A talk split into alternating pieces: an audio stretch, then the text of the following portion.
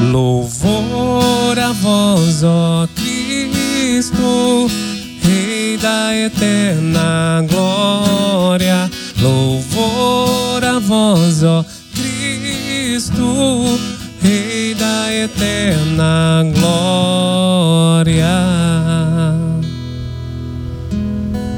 O Senhor esteja convosco.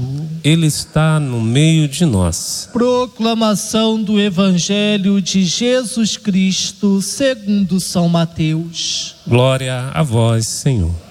Naquele tempo, dirigindo-se Jesus aos chefes dos sacerdotes e aos anciãos do povo, disse-lhes: Escutai esta outra parábola. Certo proprietário plantou uma vinha, pôs uma cerca em volta, fez nela um lagar para esmagar as uvas e construiu uma torre de guarda. Depois arrendou-a a vinhateiros e viajou para o estrangeiro. Quando chegou o tempo da colheita, o proprietário mandou seus empregados aos vinhateiros para receber os seus frutos. Os vinhateiros, porém, agarraram os empregados, espancaram a um, mataram a outro, e ao terceiro apedrejaram.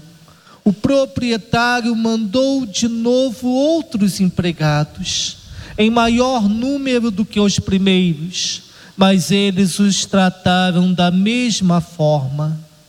Finalmente, o proprietário enviou-lhes o seu filho, pensando: ao meu filho eles vão respeitar. Os vinhateiros, porém, ao verem o filho, disseram entre si: Este é o herdeiro. Vinde, vamos matá-lo e tomar posse da sua herança.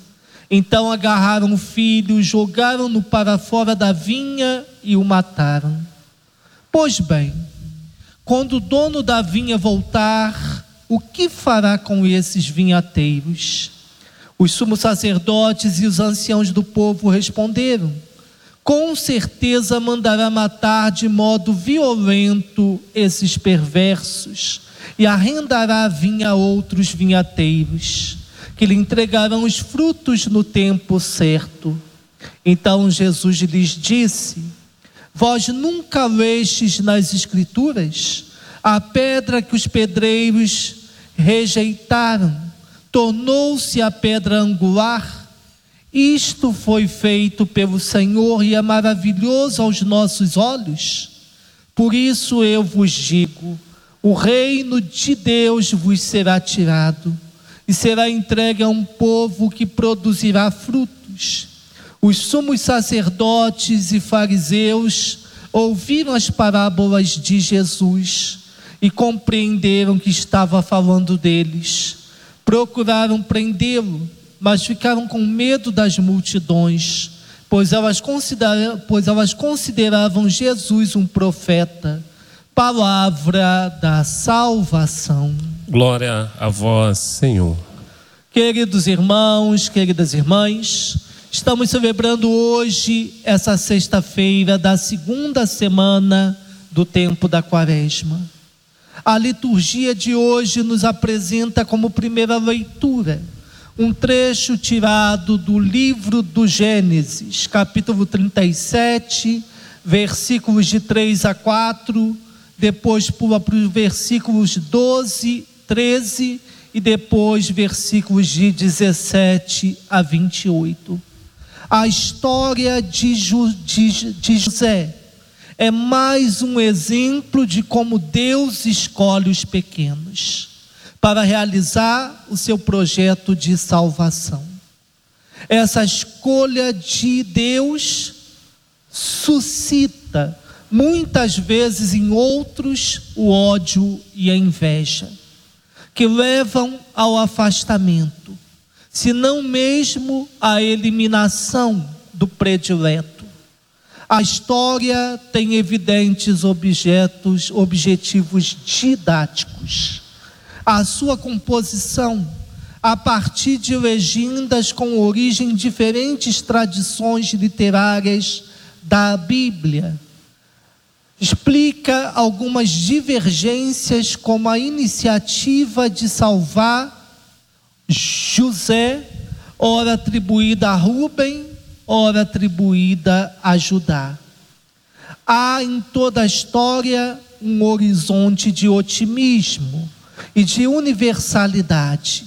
Dentro das intrigas e contendas tribais, atua a invisível providência de Deus, que conduz o seu eleito por aparentes caminhos de morte, mas que acaba por ser salvo e salvar a todos.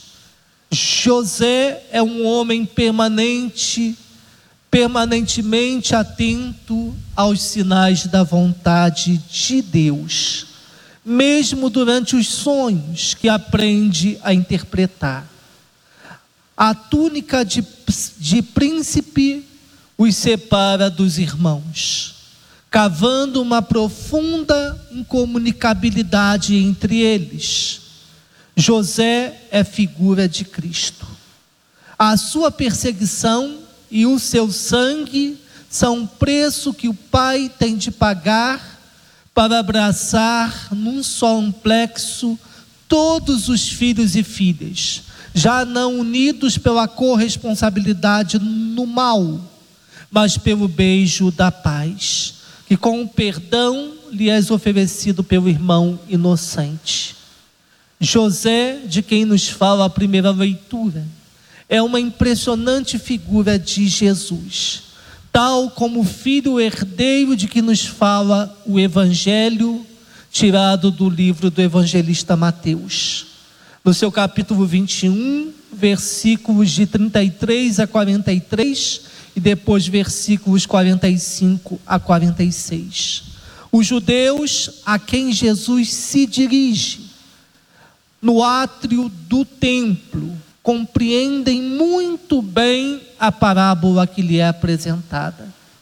A pedra que os pedreiros, a pedra que os construtores rejeitaram, tornou-se a pedra angular. Isto é obra do Senhor e admirável aos vossos olhos.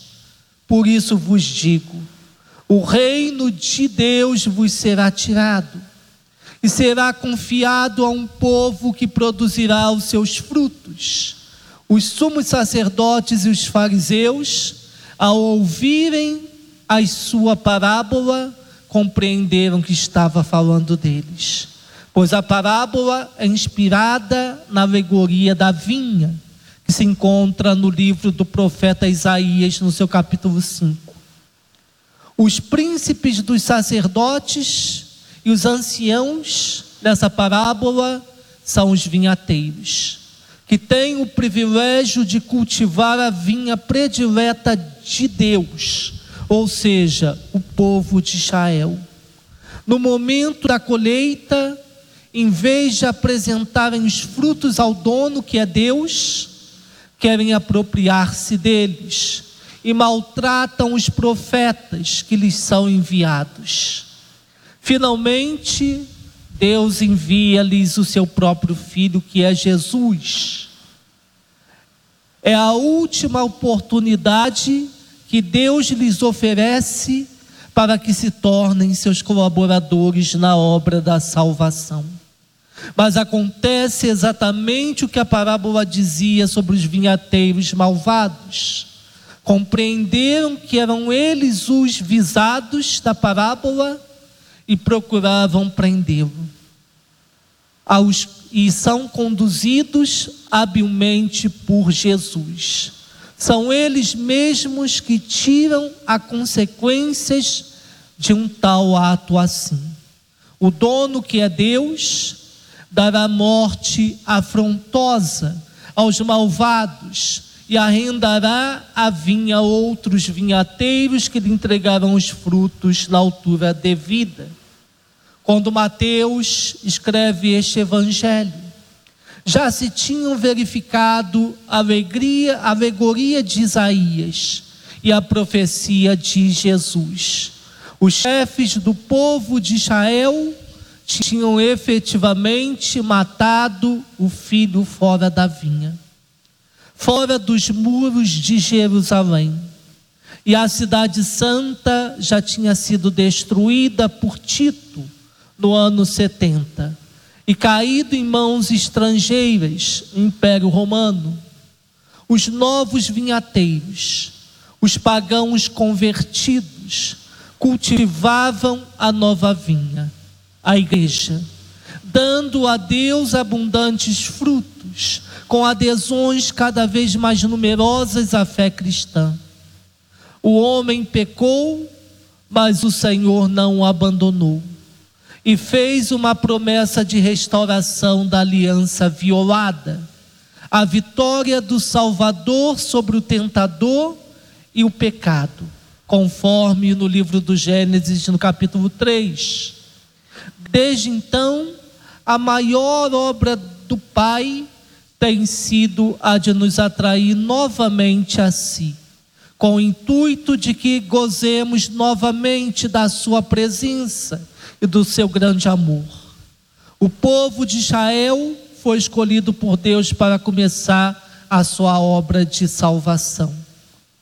A eles foram enviados os patriarcas, os profetas, os juízes, a fim de formá-lo e prepará-lo para uma vida cheia de, de bênçãos, dando frutos verdadeiros de conversão. Mesmo assim, esse povo continuou virando as costas para Deus e não deu mais atenção às suas sugestões. Finalmente, o Pai manda o seu próprio filho amado, o escolhido, Jesus Cristo, para ensinar o povo de Israel o jeito certo de bem administrar o reino dos céus aqui na terra e salvá-lo do pecado e da morte. Jesus veio para o povo, mas os judeus não o aceitaram como Salvador. Desse modo, a misericórdia de Deus, ele voltou-se para os pagãos, entregou por toda a humanidade. Portanto, queridos irmãos, queridas irmãs, nós cristãos e, e cristãs, que cremos em Jesus como Senhor e Salvador da nossa vida, somos hoje os vinhateiros, a quem o Senhor entregou a sua vinha. Isto é, a quem o Senhor entregou o seu reino, para que seja edificado e cultivado por nós. Somos hoje os lavradores da vinha Somos nós aqueles a quem o proprietário entregou a sua propriedade.